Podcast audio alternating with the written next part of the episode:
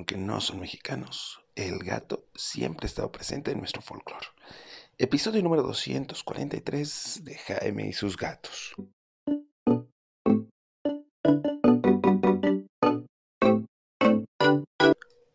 ¿qué tal? ¿Cómo están? Yo soy Jaime, soy un cat lover, un amante de los gatos y comparto mi vida con cinco maravillosos gatos. Y sí, lo admito, el gato, el gato doméstico, llegó de Europa, pero en México teníamos varios gatos. Si bien no félidos y no tantos panteridos, solo tenemos un panterido, teníamos varios félidos. Y estos se mezclaron en nuestro folclore. De la misma forma que curiosamente el gato normal se mezcló en el folclore europeo. Para los mexicanos, el jaguar, el ocelote, el lince eran símbolo de protección. Una conexión mágica entre el presente, el mundo en el que vivimos, y el mundo del más allá.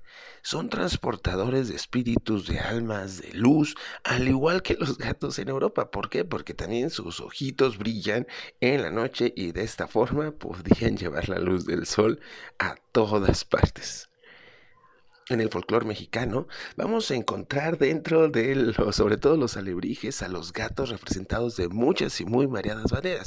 Incluso en Coco, ¿se acuerdan?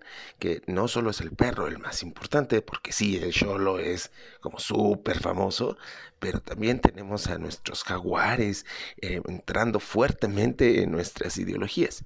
Y al llegar el gato de Europa, lo que sucedió fue que ese jaguar logró entrar también en nuestras casas, disfrazado de gatito. Muy chiquito, muy bonito, muy violento, como Frey en este caso. Pero también este gato llevaron protección. Y a diferencia de los gatos también ronronean. Y al igual con el gato europeo, y como ya hemos hablado aquí, el ronroneo se convirtió también en símbolo de sanación. Así, los gatos siempre han estado en nuestra cultura mexicana. De muchas muy variadas maneras, siempre protegiéndonos, siempre llevando el sol a cada lugar de nuestra vida y acercándose con un ronroneo para curarnos. Cuéntame, ¿cómo está el gato en tu mitología? Nos vemos. Adiós.